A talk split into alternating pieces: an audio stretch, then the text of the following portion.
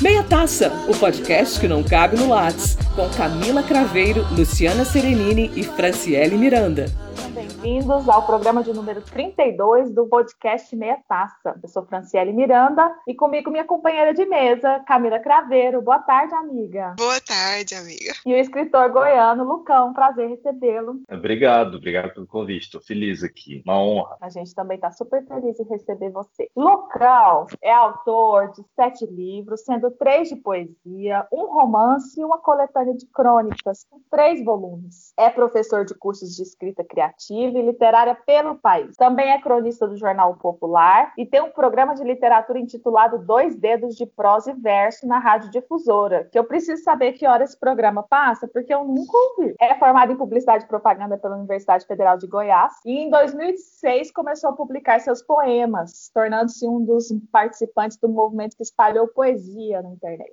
Hoje é um escritor profissional, escreve diariamente e é acompanhado por mais de meio milhão de leitores nas redes. Então, é uma alegria ter uma pessoa tão especial, tão querida aqui, porque eu te conheci Lucas, né? Lucas Brandão, presente.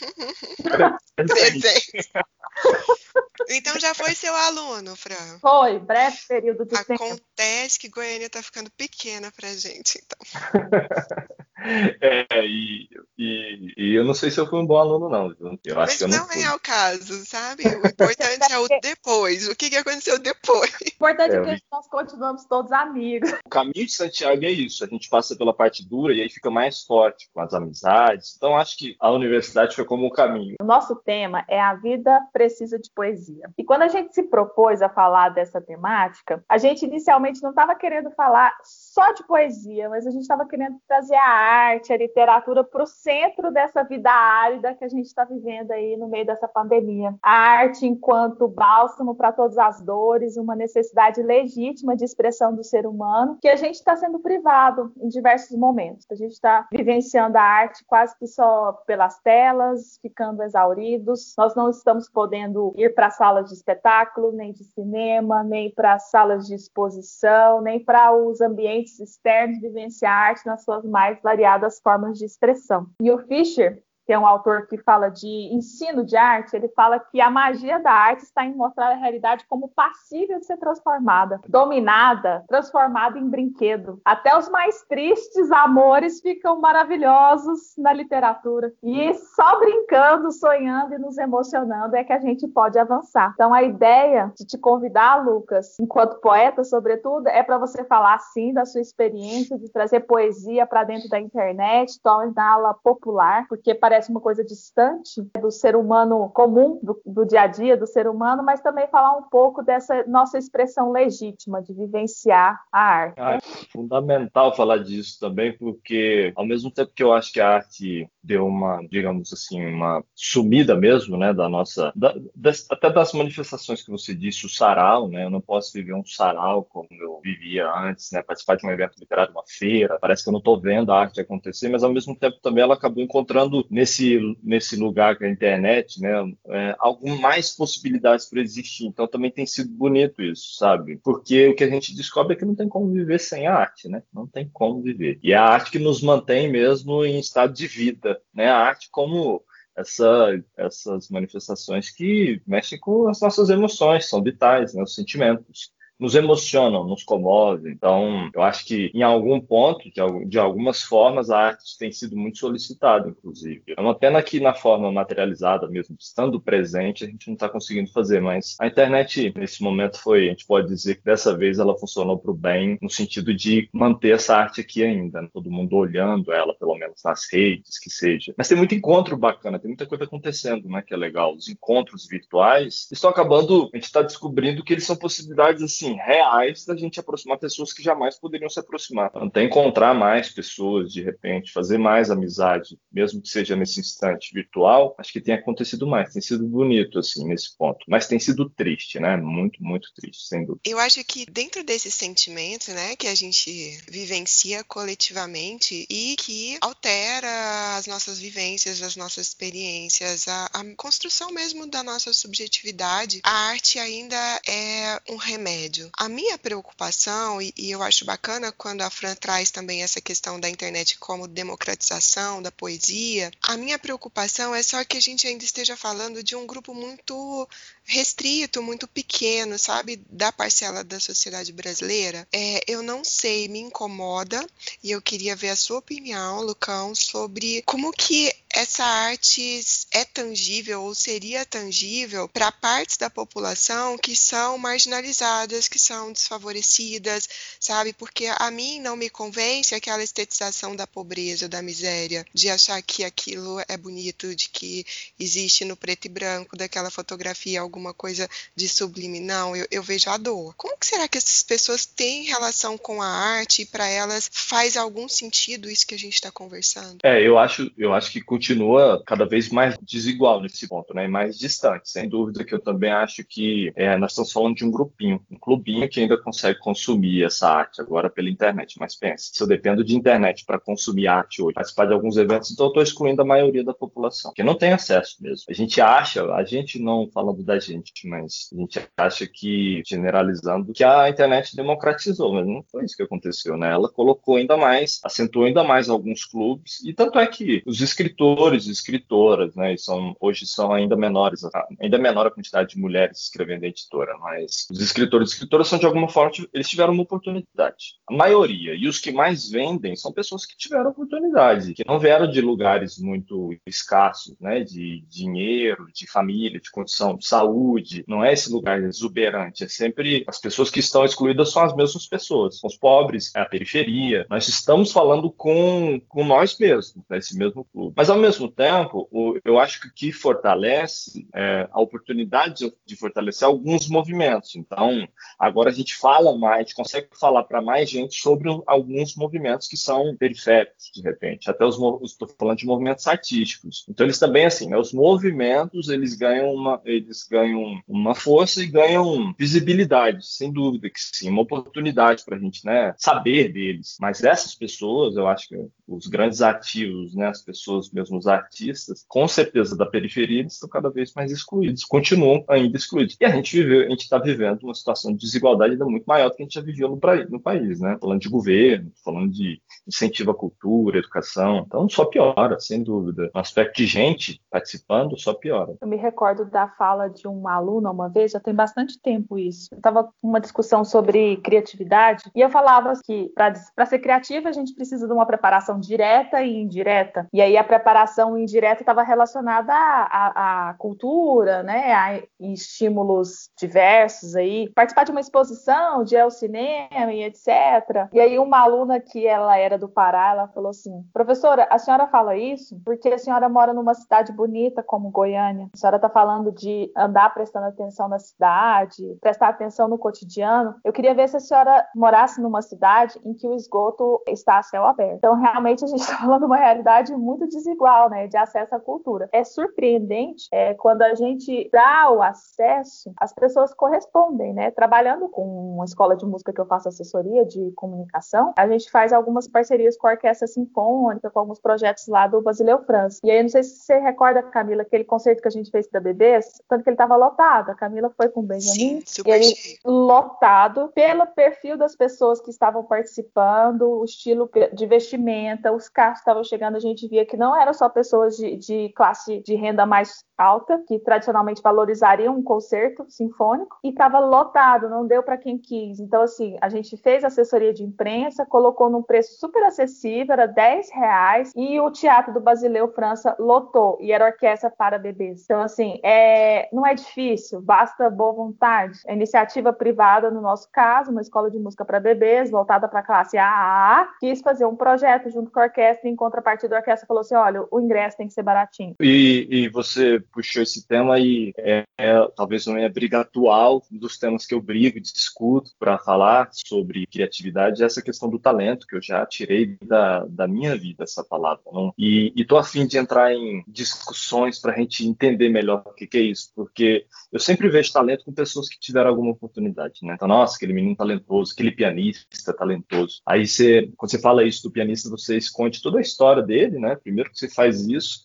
e a oportunidade que ele teve para tocar piano, né? Por mais que ele seja uma pessoa pobre, então, mas nós tivemos que dar a ele uma oportunidade para ele tocar esse piano. Sim. Sem essa oportunidade, a gente, eu sempre pergunto, então como é que você sabe, olhando para as pessoas, se ela tem talento ou não? Você precisa dar a oportunidade para essa pessoa para depois eu dizer tem talento. Aí tem uma outra palavra, que é esforço também. Eu dou oportunidade, essa pessoa se esforça e ela vai se tornar um pianista se conseguir juntar essa oportunidade com esforço por muito tempo. Não conheço então, nenhum artista. É, essa é uma pergunta que eu queria te fazer, assim, quantas 10% da, da sua vida profissional, né, enquanto escritor, você acredita ao talento e quantos por cento ao esforço? Nenhum ao talento. Mesmo? Não dou nenhum por cento ao talento, porque da primeira vez que eu comecei a escrever, há 20 anos, escrever assim, para mim, se as pessoas me lessem naquele instante, elas falariam assim, você não tem talento algum. Era coisa muito ruim, era um texto muito ruim. E ninguém falou isso para mim há 20 anos atrás, quando eu comecei a escrever. Eu escrevo há 20 anos e continuo olhando pro meu texto falando, nossa, tem tanta coisa para melhorar. E tô sempre olhando 10, 15 anos. Eu quero ter uma jornada, né? Eu quero que minha jornada profissional seja na literatura, que é muito difícil. É, mas eu, em momento algum eu vejo talento, porque é, as pessoas falam que eu tenho talento agora, depois de 20 anos escrevendo, descobrindo, aprendendo. A gente não tem uma faculdade da escrita poética. Então, descobrindo, estudando do meu jeito, fazendo os cursos que eu posso fazer com quem já, já tem alguma trajetória. E aí as pessoas falam, nossa, tão talentoso. Parece que apaga todo o meu passado de esforço. Sim e a oportunidade que eu tive. Não conheço nenhum, nem Picasso, nem Manuel de Barros, eu não conheço nenhum que não tenha uma história imensa com a escrita de esforço, né, de descoberta. Eu não acredito mesmo não, parece um pouco duro, mas eu gosto de substituir talento por esforço, oportunidade. Eu acho que tem muita gente que pode ser muito talentosa. E em relação a essa coisa do do percurso, né, da sua jornada, da sua caminhada, a gente estava falando aqui antes de começar a gravação. O que, que foi para você o caminho de Santiago? É uma poesia em movimento? É um divisor de águas? Como que se classifica? Vamos ver se me ajuda a convencer a Fran de caminhar comigo. É. para convencer basta, assim, não é que basta, mas eu digo que é uma experiência é, grande, grande, é uma experiência muito grande, de diversas formas. Eu não fui para lá para fazer uma transição na minha vida, não fui com essa expectativa. Tem muita gente que vai para o caminho, preciso resolver minha vida, preciso encontrar uma solução. Aí vai lá e se perde, porque a solução não está lá, né? A solução do problema está aqui. Você resolve onde você está e vai fazer o caminho. A minha dica, acho que a principal para fazer o caminho é vá com os problemas mais bem resolvidos. Não vá na esperança de resolver lá. Porque lá você vai viver experiências diversas, de muita dificuldade de caminhar, que são. Eu caminhei 820 quilômetros. Você pode fazer 100 quilômetros. Eu fiz o caminho todo, que era, era 820 quilômetros da última vez. 31 dias caminhando. É, só me diz uma coisa que é uma curiosidade mesmo. Você fez saindo de onde? Fiz o caminho francês, Saint-Jean-Pied-de-Port. Até o nome já é chique para você começar o caminho. Você chega em Saint-Jean, na França, toma uma taça de vinho, meia taça de vinho e começa a caminhar, aí dá tudo certo. Mas é muito gostoso, assim, tipo, é, tem a dificuldade do corpo, que é a principal, porque vai cansar muito, 30 km dia, 20, fica alternando, assim, né? Às vezes é mais, teve dia que eu caminhei 40, mais, mas ao mesmo tempo aí são as outras coisas que, que fazem a gente caminhar. Os encontros com as pessoas do mundo todo, a paisagem, obviamente, você está cruzando de França a Espanha, linda e muda o tempo todo, os sabores, os cheiros, né? O visual, as bebidas, né? Vocês falaram, me convidaram para minha taça, eu fiquei feliz, né? Traz um, uma dica de vinho, e o vinho ia, é da região, porque o melhor vinho que eu experimentei foi lá, mas não só pelo sabor, é por toda a experiência e toda a história, né? Então, quando eu penso nisso, eu tô lá. Hoje mesmo eu publiquei um, um, texto comentando um trechinho desse caminho. São lembranças que não saem da sua vida, até porque eu acho que as minhas costas depois do caminho nunca mais foram as mesmas, então não sai mesmo, sabe? Vai continuar doendo, vai doer mais. É a consequência, né? Eu fico pensando nisso da a vida precisa de poesia, da gente também fazer um esforço, um olhar para buscar beleza, sabe? Para enxergar a beleza na vida. Outro dia eu achei tão bonitinho. A minha filha, a minha filha tem seis anos e aqui em casa a gente tem essa, esse perfil, né? Tanto eu quanto o pai deles, dos meus filhos, que é essa coisa de arte, né? Eles fazem música desde dois meses de vida e tal. E ela saiu aqui de fora e olhou para o céu e falou assim: Mamãe, vem cá ver. Olha a cor do céu hoje, tá um azul lindo. Eu, minha filha, eu te admiro demais. Você tem um olhar tão sensível para as coisas bonitas da vida. Ela realmente, mamãe, eu vejo coisas que ninguém vê. Que gracinha, Inês. Ela é uma fofa e ela, ela me chamou para ver. Eu acho que tem isso, né? Mas voltando ao caminho, você uhum. falou das coisas todas assim, eu fico rindo com a Camila, porque eu falo assim, gente, eu vou para Espanha andar, eu vou, se eu for para Espanha, eu vou dançar. Se tiver que estragar meu pé, eu vou estragar dançando. O raciocínio, na verdade, é, eu queria entender como é que, é porque nós somos três pessoas aqui que de alguma forma respiram arte no seu dia a dia. A Camila dançou a vida toda e ouve muita música, lê muito. Você é um escritor. Eu sou uma bailarina de licença encostada que vai voltar um dia. Eu preciso, né? Eu preciso dessa experiência, eu preciso da música no meu corpo, eu preciso, o flamenco, essa coisa de pôr as emoções, a catarse. Eu falo assim que eu, eu, se, eu, se, eu, tivesse que escolher um ritmo flamenco, eu seria solear por buleria. O negócio começa numa tristeza, uma tristeza, chora. Aí, de repente, o cantor cansa de chorar e ele, ele faz o câmbio, que é a mudança do ritmo, para buleria. Ele vai por festa, ele cansa, ele vai, sobe o ritmo, ele vai festar e acabou, sabe? E eu, eu me é, mas eu me identifico muito com a Solear por buleria, porque é, começa densa, profunda, chora, chora, chora, ai, cansei de chorar, agora eu vou festar. E eu acho sensacional você levar isso para o palco, trabalhar todas essas emoções lá e seguir a vida. Eu queria saber uhum. como é que tem gente que vive sem esse espaço de expressão. Quem é que vive muito cartão cartesiano, quem é que vive sem. Porque existem essas pessoas, né? Eu acho que você está falando de uma coisa que define o que é fazer arte. Você não faz arte sem experiência, né? Se você não experimentar, experimentar por mais que seja então aqui, quarentena, eu aqui no meu apartamento, putz, não estou mais né, conhecendo os lugares, não posso sair, eu preciso experimentar esse lugar, eu preciso experimentar ele, preciso experimentar a dor desse lugar, a alegria desse lugar, os espaços todos, os detalhes desse lugar, né? Então, acho que muito difícil fazer arte sem experimentação, porque é dessas experimentações que surgem as histórias, né? Os sentimentos, as comoções que são a matéria-prima da, da arte. É, e todas. O problema é que muita gente pensa só em dor ou alegria, ou amor e sofrimento. E nós temos outros, temos o asco, o nojo, né, o mau cheiro, mas também tem as outras coisas. Então, quando a gente começa a olhar para tudo isso, a gente entende que a gente precisa da experimentação experimenta, então fica bem mais fácil de fazer. E tem a ver até com a, o tema anterior, né? Então, para experimentar, precisa ter um pouco de oportunidade para experimentar. Então, por isso que é mais fácil para essas pessoas. Agora, é, a dor, né? A dor é um lugar que os artistas adoram para escrever, mas eu acho muito perigoso. Perigoso você vincular a arte ao sofrimento. Não é isso. É a, é, que a arte são todas as emoções. E, principalmente, lidar bem com elas. Né? Eu vou usar a favor do, da arte para fazer a arte, mas eu não preciso ficar ali a vida inteira sofrendo. É isso que eu quero, né?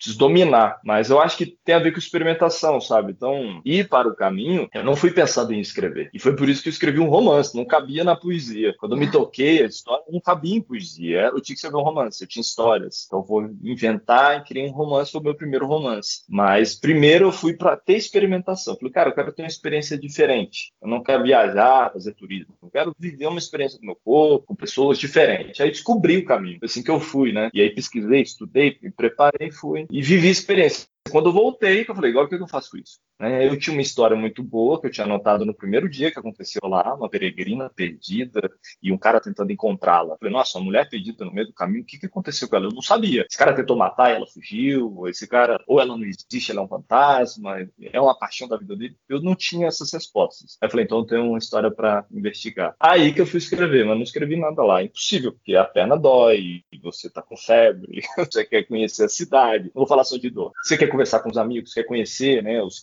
as vilas que você passa. É, a experiência é boa para você viver e depois você decide o que faz, eu acho. Lucão, quando você começou a falar e pegando também o gancho do que a Fran trouxe, né, da, da até do exemplo da Inês também, é, eu fiquei pensando nessa coisa da, da sensibilidade, sabe? Que sim, existem pessoas que são mais sensíveis e mais abertas às experiências e aquilo que delas decorre, né? Os aprendizados, as sensações, etc. E tem gente que, se a gente for fazer uma escala meio Pantone, tá mais ali no cinza, né? Um, um pouquinho mais sem graça, etc. Eu lembro que quando eu morava em Lisboa, na verdade eu morava na margem sul, né, em Almada, e tinha várias formas de chegar a Lisboa rapidamente 10, 12 minutos do comboio, que, que é o trem, né, de carro, ou você fazendo a travessia ali no, no ferry boat. E eu sempre escolhi aí pelo ferry, porque quando eu chegava, que eu pisava ali para entrar no bar, aquela sensação do Tejo, sabe? E, e ver se tá, tá um pouco mais bravio, não tá. E o azul, to os tons, na verdade, que mudam diariamente, tudo aquilo me encantava, me dava uma alegria. E eu lembro de eu entrar sorrindo com o bilhete, eu olhava para as pessoas e tava todo mundo tipo, abre a porta do metrô em São Paulo, né? Entra aquele tanto de gente, sai aquele tanto de gente. Ninguém muito antenado para isso. Ok, que como eu não nasci ali, não havia essa naturalização do olhar. Mas eu, eu não sei, assim, até que ponto, porque é uma dificuldade minha também, até como professora no curso de publicidade, de ter também esse diálogo com outras pessoas que parecem que não estão acessando aquilo que você está tentando falar, sabe? E aí não hum. sei, não sei você como escritor, porque eu imagino que você deva publicar algumas coisas que vem comentários que, sabe, vão totalmente contra aquilo que claro. você imaginou ao escrever. Como que é lidar com isso? Eu trocaria o termo contra, que são outros caminhos, né? Principalmente quando a gente faz poesia. A poesia ela não tem uma obrigação de dizer algo claro, objetivo. É o contrário, até o que a gente estava falando antes. É totalmente subjetivo. Por exemplo, eu escrevo poesia de diversas formas. Às vezes eu pego uma palavra e vou brincar com ela, e aí surge do nada, não tem muita afinidade comigo, intimidade. Mas, por exemplo, ah, Lucas, hoje eu não vou aí te ver. Hoje eu vou ficar aqui com meu pai, aniversário dele, então eu vou amanhã. Aí eu gostei da frase, aí eu escrevo essa frase. Hoje você me disse que não viria e eu também não vim. Aí eu comecei a escrever um poema que tem a ver com essa coisa de você não vir. Eu escrevi, eu tô falando que eu escrevi ontem, é, essa coisa da aparição da santa. Comecei a brincar com isso. É, mas isso é uma coisa que aconteceu, que então me ajudou a escrever isso daqui. Tem coisas que não acontecem, mas eu acho que é tudo muito treinável. E o que eu acho que é ruim de dizer é que algumas pessoas são têm sensibilidade, outras não. Acho que é muito treinável. Até porque, eu vou te dizer uma coisa que eu adoro. Você disse, ah, meio cinza. Massa, eu entendo entendo totalmente. E eu acho que também tem coisas legais para dizer sobre essa coisa meio cinza, entendeu? Então, quando a gente começa a perceber isso e te fala assim, putz, eu já li poetas que falam sobre essas coisas meio cinza, eu já vi arte disso. Então, tudo é muito possível, só que isso é treinável. A gente precisa ser estimulado e não é todo mundo que é. Eu aprendi na marra e tô aprendendo na marra. Eu, eu falo que a minha educação, minha mãe foi muito rigorosa na minha educação, muito rigorosa. É acertar, acertar, acertar. E eu quis propaganda, que eu tinha que errar muito, criatividade, eu tenho que errar, eu tenho que errar. Eu tive muita dificuldade nisso. E na arte também, essa coisa de acertar, acertar, acertar. Quando eu comecei, com terapia também, a entender, quebrar isso, né? Até minhas expectativas de acertar, aí a arte fluiu muito mais. Mas veja, eu tive recurso, tive ajuda, busquei também e precisei do tempo. Ainda preciso do tempo, ter calma, fazer descobertas devagar. Isso eu demorei a aprender, eu acho que pouca gente é ensinada, a gente não tem faculdade para isso, assim, especialmente para isso. Então é como, como a gente falou no começo, oportunidade, sabe? E, esforço. Não tem como fazer isso sem isso. Falando dessa questão de oportunidade, eu me lembro quando a Cal Parade veio aqui para Goiânia, já tem um tempo isso já. Eu me recordo que colocaram uma das vaquinhas no terminal de ônibus, acho que foi na Praça A, não, não, me lembro qual terminal. E aí foi um bafafá nas redes sociais, saiu até uma notícia falando que uma das vacas tinham sido danificadas. E aí eu me recordo que uma colega, professora Jordana, inclusive, ela nem mora aqui mais, se eu não estiver enganada, está morando no Maranhão. E ela falou assim: Ué, mas qual o sentido da arte contemporânea se a gente não puder interagir com ela? É, é difícil para o indivíduo que ele vive as piores experiências por falta de investimento público, está lá um, uma suposta arte, que ele entendeu que arte é um negócio sacralizado, é uma analisa pendurada na parede, uhum. ocupando o espaço dele, né? Essa questão da, da falta de oportunidade, da falta de acesso. E aí, nessa mesma turma que eu falei, que eu falei, que eu contei essa história, da menina falou assim: ah, eu queria ver se a senhora morasse numa cidade feia, que tem esgoto a céu aberto. Por conta desse tipo de fala, eu carreguei a turma para um concerto. E teve gente que só foi porque valia nota. Uhum. Eu dava aula à noite lá no Araguaia e carreguei a turma para um concerto. E foi uma das, das minhas melhores experiências em sala de aula, porque a maioria nunca tinha ido, sequer assistido uma orquestra ao vivo. E os alunos, eu pedi para eles fazerem resenhas e contarem da experiência que eles sentiram o que eles escreveram no papel sobre o que eles sentiram me emocionou demais. Assim, professor, eu senti a música no meu corpo. Eu nunca tinha sentido a música no meu corpo, porque uma orquestra tocando é algo muito potente. Não é igual uma voz e violão no barzinho que as pessoas estão acostumadas, né? É muito potente. Né? Assim como uma certa vez eu convidei, eu falando em sala de aula, ah, gente, eu vou dançar em tal lugar, vamos dizer o que é. Os alunos compraram o ingresso e foram me assistir lá no Rio Vermelho. E chegaram lá tomando cerveja, com duas latinhas de cerveja, na porta do Rio Vermelho. Professora do céu, a gente não sabia que não podia entrar no teatro tomando cerveja. Elas nunca haviam entrado, né? no teatro, não sequer sabiam, vamos dizer assim, a etiqueta, o ritual de conhecer o teatro. E aí assistiram um espetáculo de dança, e nessa ocasião especial, a, a, a criatividade da Rossana, ela misturou flamenco com, com catira, e foi um negócio também muito potente, assim, foi forte, interessante. Professora, foi sensacional, a melhor coisa que eu assisti na minha vida e tal, não sei o quê. Então, assim, a arte leva a gente para uns lugares e, que a gente não tem no cotidiano.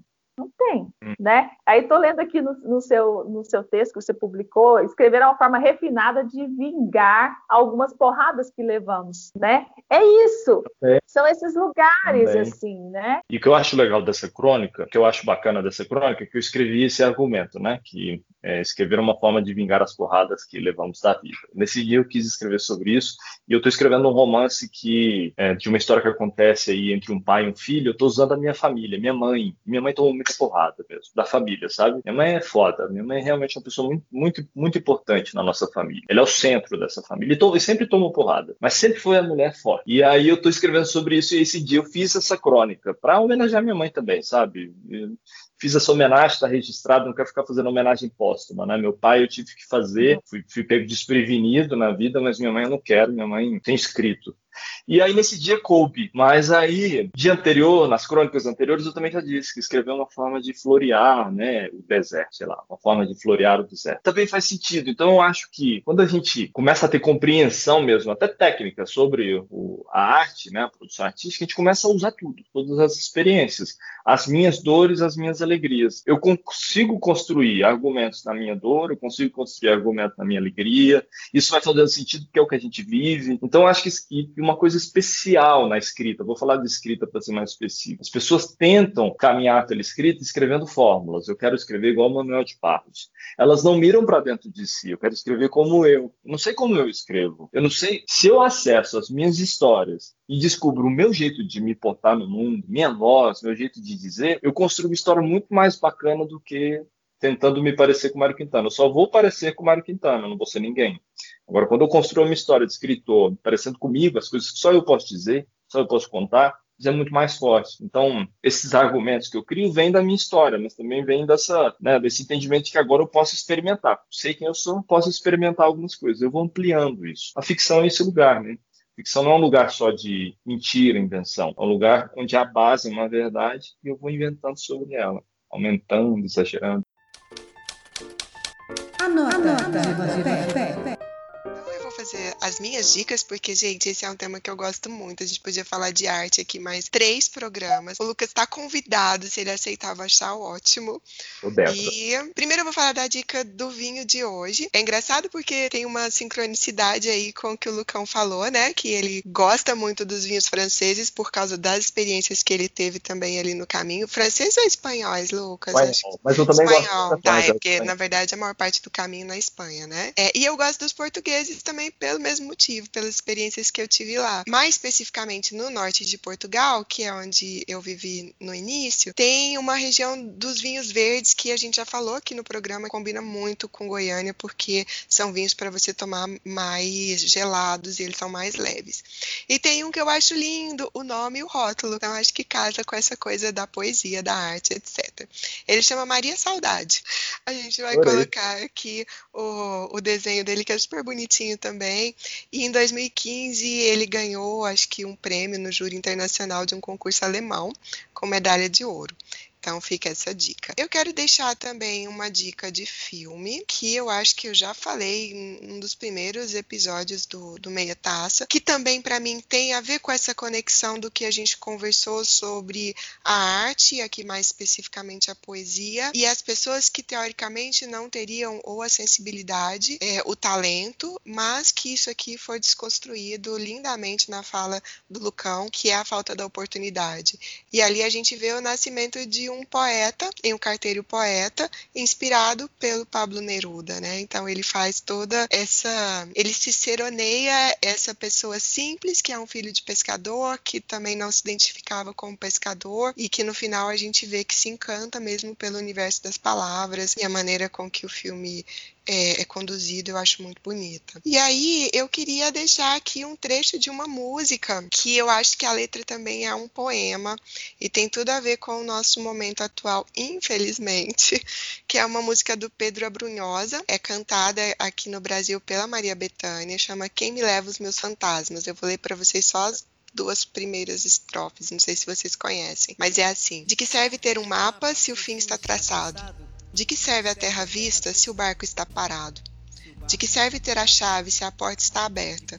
Para que servem as palavras se a casa está deserta? Aquele era o tempo em que as mãos se fechavam, e nas noites brilhantes as palavras voavam. E eu via que o céu me nascia dos dedos e a ursa maior eram ferros acesos. Marinheiros perdidos em portos distantes, em bares escondidos em sonhos gigantes a cidade vazia, da cor do asfalto, e alguém me pedia que cantasse mais alto. Quem me leva os meus fantasmas? Quem me salva desta espada? Quem me diz onde é a estrada? São essas as minhas dicas. Eu amo também. Apaixonado dessa música. Também gosto muito. Lucão, as suas dicas. emendo, emendo falando que eu amo Maria Bethânia e Maria Bethânia me inspira a escrever. Eu sempre coloco Maria Bethânia quando eu quero aprofundar na escrita. Aí eu deixo rolando e aí começo a escrever. Bethânia é diva, é importante né? a gente saber. É importante a gente saber o que a gente gosta para escrever também. Eu vou, eu vou embalar então no que você falou, eu vou embalar do, no caminho. Eu passei por uma região, estava com um grupo de amigos por uma região que, é, que se chama Rioja, é uma, uma, região que se chama Rioja, escreve R-I-O-J-A, Rioja. Até indiquei essa, esse vinho, os vinhos da região de Rioja são vinhos é, qualificados, né, certificados lá. Então qualquer um, Qualquer um vinho, qualquer vinho de Rioja você compra, bebe, saboreia, experimenta, é muito bom. Fica né? feliz. A Fran acho que conhece. Adoro. E, então, qualquer um desse, e me traz memórias muito boas, né, desse, desse momento deles falando desse vinho. E também quero deixar uma dica de literatura, então, que é uma escritora que eu, que eu mais tenho gostado, não consigo sair dela. Helena Ferrante, e eu vou ah, deixar. A... Adoro. É? Tô bem. Uhum. Eu também. Você já deve ter falado dela aqui, mas eu quero deixar a série napolitana, né? A tetralogia, aí é o supra-sumo da arte de Helena. Se você lê Helena Ferrante, essa série, e não gostar, você pode fazer amizade com a gente já já. É, não é. precisa seguir a gente também. Inclusive, eu acho o último livro da, dessa série o mais impactante. É mesmo? Eu acho que eu gosto mais do terceiro, mas não é. sei. As dicas são essas. E tua, Fran? A minha dica é de uma série Nada Ortodoxa. Vocês assistiram? Minissérie no Netflix. E que eu escolhi Nada Ortodoxa para recomendar hoje, justamente porque a coragem de mudar vem pela arte. Nada Ortodoxa conta a história de. São quatro episódios, né? Da Ash Shapiro, que é uma jovem de 19 anos, que ela é nascida e criada numa comunidade judaica ultra-ortodoxa em Nova York, ela decide fugir para Berlim quando ela começa a ter problemas no seu casamento arranjado. Assim, eu não vou dar muitos spoilers, mas ela, essa coragem de fugir vem impulsionada pela sua professora de piano. Ela, ela, na sua comunidade, as mulheres não podem cantar em público nem tocar instrumentos em público. E em Berlim, ela justamente é acolhida numa orquestra por um grupo de música. Então, eu acho que tem tudo a ver com isso que a gente está falando, né? A arte despertando coragem, vontade de mudar. Então, assistam nada ortodoxa, é muito legal. Assistam o making off também para nós aqui que somos da comunicação, a gente gosta assim dos bastidores e tem um trabalho de direção de arte, assim, gente, sensacional. O making off também está no Netflix, assim, a produção de direção de arte. Eu que sou da área de audiovisual, assim, adoro, é muito bom. E eu quero recomendar um perfil de poesia também na internet, assim como o Lucas, de uma mulher. E eu e o Lucas tentamos, mas a Camila acessar, mas ela não deu moral pra gente. Eu não. eu também. Que foi a Riane Leão. o perfil dela no Instagram é Onde Jaz Meu Coração. Ela é uma autora, uma poeta, uma escritora que, assim como o Lucas, veio né, desse, desse, desse movimento assim, de produção literária na internet e ela fala às mulheres, sobretudo. Né? Então, eu vou ler um pedacinho de algo que ela escreveu alguns dias atrás. As partes de mim que ainda não são cicatrizes logo vão notar que tudo em mim é possibilidade Se tô quebrada, a poesia me remonta. Se tô inteira, a poesia me reconta. Tudo a ver com o que a gente falou, hein? Tudo a ver com o que a gente, falou. Foi lindo. Era o tempo em que as mãos se fechavam. Fica o convite. E nas noites brilhantes as palavras voavam. Eu via que o céu me nascia dos dedos. A ursa maior eram ferros acesos, marinheiros perdidos em portos distantes, em bares escondidos, em sonhos gigantes. A cidade vazia, da cor do asfalto. Alguém.